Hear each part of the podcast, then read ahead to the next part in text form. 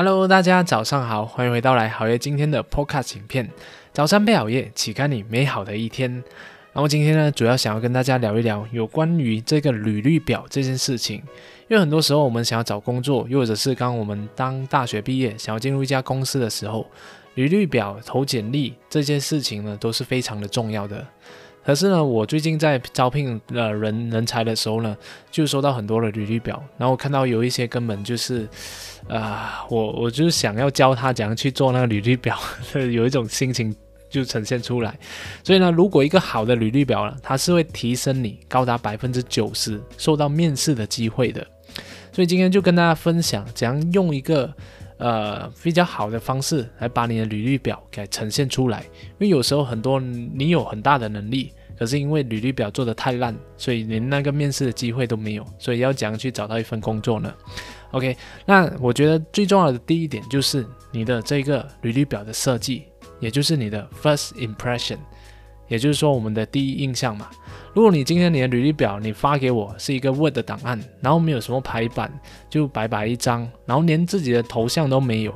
就给我看你的这些经验，然后就空几个，这样的话我根本就没有心情去看下去，因为我觉得你对这一个投简历去找工作一点认真都没有，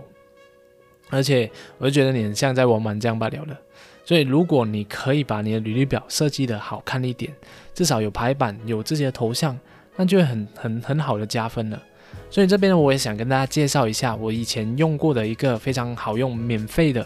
一个设计履历表的一个网站。它里面上面就有很多很多的那个模板可以给你选的。所以你不管你是要用做那个 CV，还是要做这个 resume，还是要做各种工作经验的这个呃呈现，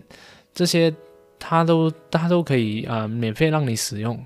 而且是完全没有水印的。OK，所以啊，我用的这个网站叫做 Nova Resume。那这边我也顺便给大家看一看我自己在五年前去找工作的那个履历表。所以你们现在这边就可以看到我的履历表是这个蓝色的这个图案。所以你看啊，我的履历表只有一面而已。因为我觉得只要啊，我想要精简，让这个面试官给看到，就不需要太多张、太多面而已，就人家看了也会非非常心烦，因为他要筛选很多很多的人的这个简历嘛。所以呢，我觉得一到两面的这个水平是刚刚好的，就不要太过多，一到两面就是刚刚好的，就可以把你的东西全部放在这个你的履历表里面，就尽量精简你的文字。OK，所以这边你会可以看到我一些小小的头像，有一些设计，然后自己的身份，然后自己的联络号码，还有自己的 email，还有自己的 YouTube 频道，自己的脸书的这个连接。那我觉得这些都是非常重要，因为有时候人家要联系到你，但是你要把这些这些什么资料放在呃一个旁边的位置，然后中间的部分呢，尽量放你最亮眼的一些独特的技能或者是一些。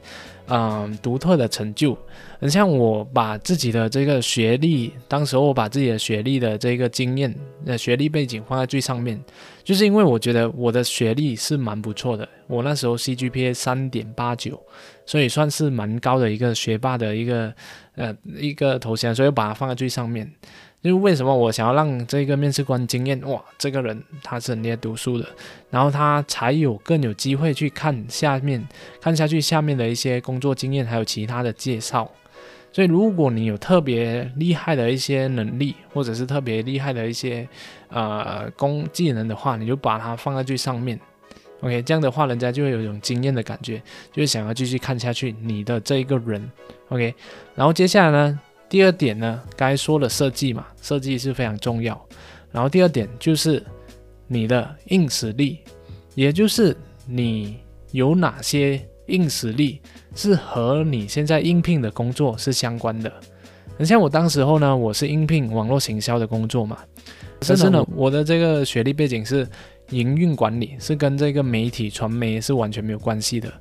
但是呢，我就放了自己是有经营一个 YouTube 的频道，然后做了很大很多的影片，然后有多少个 subscriber，这些成绩、这些成就嘛，就直接呈现出来。然后我同时会把那个链接放在那边，就你可以点进去看看我的频道，看我的影片，看到我的作品。这样的话，他就这些作品啊，都是很像我的一个能力证明。我就不需要说太多，我有这样这样厉害。我就直接给他看我作品啊，就是已经证明我，已经证明我是有能力去完成这些工作的。所以在这边也是有一点非常重要，就是如果你还在就学啊，或者是你还在就是另外一家公司上班，然后你想要转行到另外一个行业去的话，那你肯定要先前去积累自己一些经验、一些作品，这样当你去应征的时候，你才有这些东西去证明你的能力嘛。要不然的话，我怎样知道你有没有能力？你要怎样跟这些原本已经有这些背景的人比呢？所以就是透过你的作品来呈现出你的这个能力，所以这个就非常重要。当你在大学的时候，你就应该开始去做一些作品出来，让你的这个未来的雇主看到，而不是等你毕业过后才进去那个工作。OK，好，所以继续看我的这个 履历表。第二个呢，就是第三个部分，就是你的软实力。软实力呢，就是透过你筹办过的一些活动，做过的一些项目。然后你在这个项目里面呢，是扮演着什么样的角色？这样从这个里面呢，我们就可以看得出你有没有这些软实力，也就是领导能力、沟通能力、呀管理管理的这些能力，还有这个时间管理，还有一些规划，或者是呃跟别人合作的一些能力，这些都是从我们过去的一些项目、一些活动来看得出的。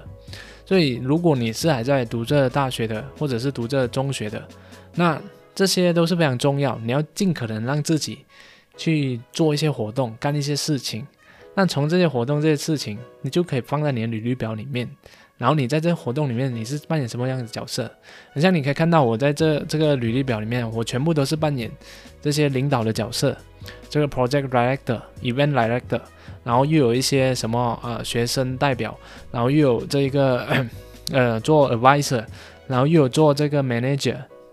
这些都是我最好证明自己有这些能力的，呃，软实力非常优秀的一个人。所以，如果你读着大学或者在公司，然后千万不要就是啊，像啊自己顾自己，就是说这头就干自己的事情啊，适时的，然后我们去参参与一些活动，然后尽可能让自己啊啊，就是拿起那个领导或者一个比较重要角色的一个机会，就尽量去做取。OK。那总而言之，就是要设计一个好看的履历表，就用我刚才用的这些啊有模板的网站，比如 Canva，或者是刚才讲的这个 Novel Resume，我会把链接放在下面，大家可以去自行去登录，然后去注册一个账户，反正它是免费的。然后第二呢，就是要展现你的硬实力，就用你过去的一些成绩、一些作品来去很好的去展现你的一些硬实力。然后第三呢？就是用你的软实力，就是过去的一些活动、一些项目来呈现出你的软实力。然后最重要的就是，啊，你千万不要把你的这个兴趣爱好放在最上面，因为我对你的这个兴趣有什么兴趣、有什么爱好，我我一点感兴趣都没有，我只是对你的能力有没有感兴趣而已。所以，如果你有这种兴趣爱好啊，你你想要放的话，你就把它放在啊旁边一点啊，就是放在一个角落的地方，因为没有人没有人对你的兴趣爱好感兴趣的。OK，然后啊，我自己本身也是会放一些很像 computer skill 啊，然后我的语言能力啊，就把它放在一小旁。OK，所以啊，总而言之，今天就想要跟大家分享这些就是做简历的一些小技巧。那希望啊，未来你可以把自己的简历做得更好。如果找到工作的话，记得就是在啊，请我吃饭好了，或者是给我抖内。OK，那我希望大家可以给我点赞。